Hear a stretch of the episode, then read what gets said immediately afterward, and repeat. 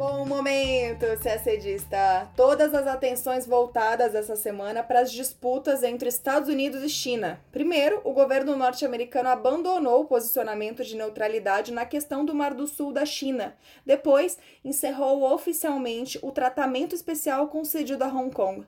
Por fim, em uma vitória para os Estados Unidos, o Reino Unido decidiu banir a chinesa Huawei da participação na sua infraestrutura de 5G. Por falar em Reino Unido, autoridades britânicas, norte-americanas e canadenses suspeitam que hackers ligados ao governo russo tenham tentado roubar informações sobre um projeto de vacina contra a Covid-19. No Afeganistão, um atentado do Talibã deixa ainda mais frágil o acordo de paz assinado com os Estados Unidos. Conflitos também na fronteira entre Armênia e Azerbaijão. E na África, a Etiópia começou a encher a barragem no Rio Nilo e, claro, provocou reações do Egito. Tudo isso a gente conta em detalhes agora no nosso podcast. A gente começa falando sobre Estados Unidos. Depois de uma repercussão extremamente negativa, o governo norte-americano resolveu cancelar a suspensão de vistos para estudantes estrangeiros matriculados em universidades americanas. A decisão foi divulgada na terça-feira, dia 14, após uma ação judicial de 17 estados do Distrito de Colômbia e de várias instituições de ensino superior contra a medida original, assinada pelo presidente Donald Trump no dia 6 de julho. A medida original basicamente obrigava estudantes estrangeiros de universidades americanas a voltarem ao seu país se, no próximo ano letivo, que começa em setembro, a universidade na qual esse estrangeiro estivesse matriculado optasse apenas por atividades online. Acontece que muitas universidades optaram pelas aulas online porque, como a gente sabe, os Estados Unidos ainda não conseguiram controlar a pandemia da Covid-19. Se os estudantes não transferissem a matrícula para universidades com atividades presenciais e insistissem em ficar nos Estados Unidos, eles poderiam ser deportados, de acordo com a medida anunciada na semana passada.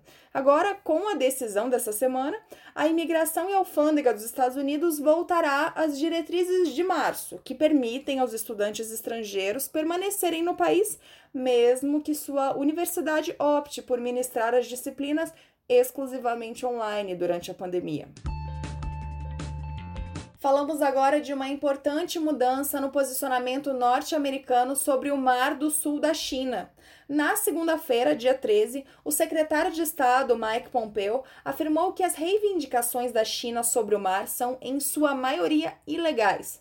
Pela primeira vez, os norte-americanos foram explícitos sobre o tema e acusaram a China de querer formar um império marítimo na região. A declaração põe fim a uma política de não tomar partido em disputas territoriais no Mar do Sul da China e, claro, aumenta ainda mais as tensões com o regime chinês. Em 2016, o Tribunal de Haia apoiou as Filipinas em seu argumento de que as reivindicações chinesas de direitos históricos ao Mar do Sul da China não cumprem a Convenção das Nações Unidas sobre o Direito do Mar, de 1982. Outros países, como Vietnã, Brunei, Malásia e Taiwan, reivindicam partes da mesma área marítima.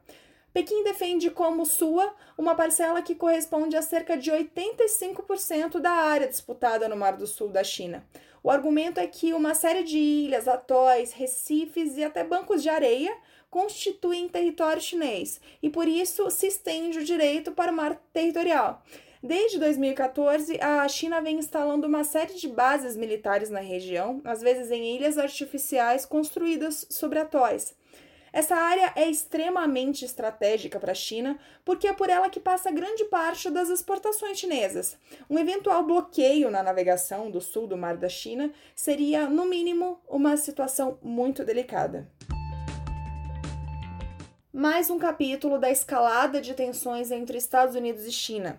O presidente Donald Trump anunciou na terça-feira, dia 14, que assinou um decreto para encerrar o tratamento econômico especial concedido a Hong Kong. A medida faz parte das represálias dos Estados Unidos à aprovação da polêmica Lei de Segurança Nacional da China sobre Hong Kong. Trump afirmou que Hong Kong agora será tratado da mesma forma que a China continental, sem privilégios especiais, sem tratamento econômico especial. O presidente também afirmou que assinou a lei aprovada pelo Congresso americano no início do mês, uma lei que aplicará novas sanções a autoridades, empresas e bancos chineses para punir a China por restringir a autonomia da região de Hong Kong. Em um comunicado divulgado um dia depois, na quarta-feira, a China criticou as sanções dos Estados Unidos, dizendo que difama maliciosamente a lei da segurança nacional imposta em Hong Kong. A lei, que passou a vigorar no dia 1 de julho, estabelece, por exemplo, uma agência de segurança nacional que responde a Pequim e não ao governo local. A lei também prevê que crimes de secessão, subversão, terrorismo e conluio com forças estrangeiras serão puníveis com prisão perpétua. A nova lei foi interpretada por muitos países, como os Estados Unidos, como o fim do modelo um país dois sistemas, pelo que foi definido em tratado com o Reino Unido na ocasião da devolução do território à China, até 2047 Pequim deveria permitir, entre outras coisas, um grande grau de autonomia do judiciário e do executivo, além de garantir a liberdade de imprensa e permitir um sistema econômico próprio, mais liberal. Para quem quiser relembrar os detalhes dessa lei importantíssima, que é a Lei de Segurança Nacional, tem os detalhes lá no nosso boletim do dia 3 de julho.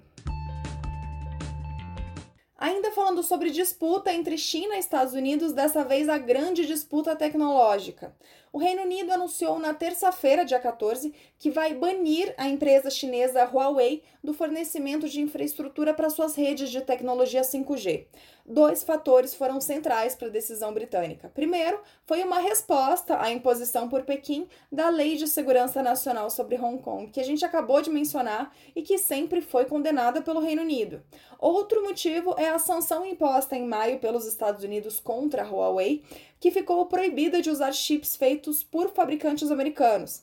A Casa Branca, que acusa a Huawei de espiar em nome de Pequim, comemorou na terça-feira. Já a China respondeu que se opõe fortemente à decisão britânica e afirmou que a decisão foi impulsionada pela politização de questões comerciais e tecnológicas e não pela segurança nacional. A China também afirmou que Londres se deixou enganar pelos Estados Unidos. Segundo analistas, o impacto deverá ser sentido no Brasil. A resolução do Gabinete de Segurança Institucional sobre quem poderia fornecer infraestrutura ao país havia sido o de liberar o acesso aos chineses. O leilão de frequências de 5G, que vai ser disputado pelas quatro grandes operadoras brasileiras de telefonia móvel, só deve ocorrer no ano que vem. Então, ajustes nas regras estão em aberto. E agora, com a decisão do Reino Unido, analistas acreditam que a pressão contra a presença chinesa deverá aumentar. O Reino Unido também foi destaque essa semana ao afirmar que hackers supostamente ligados ao governo russo tentaram roubar informações sobre projetos de vacina contra a Covid-19. O anúncio foi feito na quinta-feira, dia 16. Os alvos eram agências de pesquisa e desenvolvimento de vacinas no Reino Unido, nos Estados Unidos e no Canadá. Autoridades norte-americanas e canadenses confirmaram a acusação. O Centro Nacional de Segurança Cibernética do Reino Unido afirmou que os responsáveis são um grupo de hackers que quase certamente trabalham nos serviços de inteligência russos. Trata-se do grupo APT-29, também chamado de Cozy Bear. Esse é um dos dois grupos de hackers suspeitos de terem invadido lá nos Estados Unidos a rede de computadores do Comitê Nacional do Partido Democrata e de terem roubado e-mails antes das eleições presidenciais de 2016. Mas voltando ao caso aqui dessa semana, não foi informado se algum dado foi realmente roubado, mas o centro britânico diz que não acredita que informações confidenciais de indivíduos foram comprometidas. A declaração também não informou se o presidente russo Vladimir Putin sabia sobre a invasão da pesquisa de vacinas. A Rússia rejeitou as acusações, de acordo com agências de notícias locais. A Rússia, aliás, anunciou no domingo, dia 12, que concluiu a primeira fase de testes de uma vacina contra a Covid-19. Atualmente, três pesquisas de Reino Unido, China e Estados Unidos lideram a corrida. O assunto agora é Oriente Médio. No Afeganistão, a explosão de um carro-bomba deixou 11 mortos e dezenas de feridos nesta segunda-feira, dia 13. O ataque, reivindicado pelo Talibã, ocorreu em um prédio do governo no norte do país. Perto dali fica um escritório da Direção de Segurança Nacional, a principal agência de inteligência do Afeganistão. Os 11 mortos eram membros da segurança do edifício. 63 pessoas, incluindo civis, ficaram feridas. Os terroristas que depois da explosão saíram atirando no prédio foram mortos pelas forças de segurança afegãs. Os ataques violam o acordo de paz entre Estados Unidos e Talibã assinado em fevereiro, que ocorreu sem a participação do governo afegão, vale lembrar. Um dos pontos-chave era a troca de prisioneiros políticos entre o Talibã e o governo afegão. O acordo previa, entre outros vários aspectos, a soltura de cerca de 5 mil prisioneiros ligados ao Talibã. Em troca, o grupo libertaria outros mil presos. O governo afegão, em um primeiro momento, se recusou a libertar os presos, mas, sob pressão dos Estados Unidos, iniciou uma abertura gradual. Mais de 4 mil talibãs já foram soltos desde então. O governo argumenta que parte dos demais prisioneiros são acusados de crimes graves e considerados perigosos e que, por isso, eles não poderão ser postos em liberdade. A onda de ataques desta segunda-feira, que segue outros ataques recentes do Talibã, deve complicar as negociações, já que os termos do acordo de paz previam o fim do acordo caso houvesse um retorno da violência.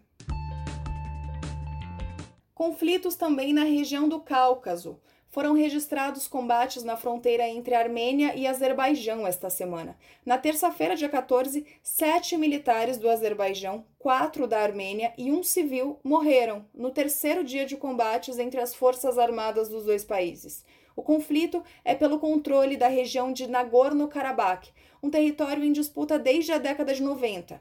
A região é majoritariamente armênia, mas dependia do Azerbaijão nos tempos da União Soviética. O território proclamou unilateralmente sua independência em 1991 com o apoio dos armênios, o que deflagrou uma guerra que deixou 30 mil mortos, até um cessar-fogo em 1994. Mas, veja bem, foi um cessar-fogo, não um acordo de paz.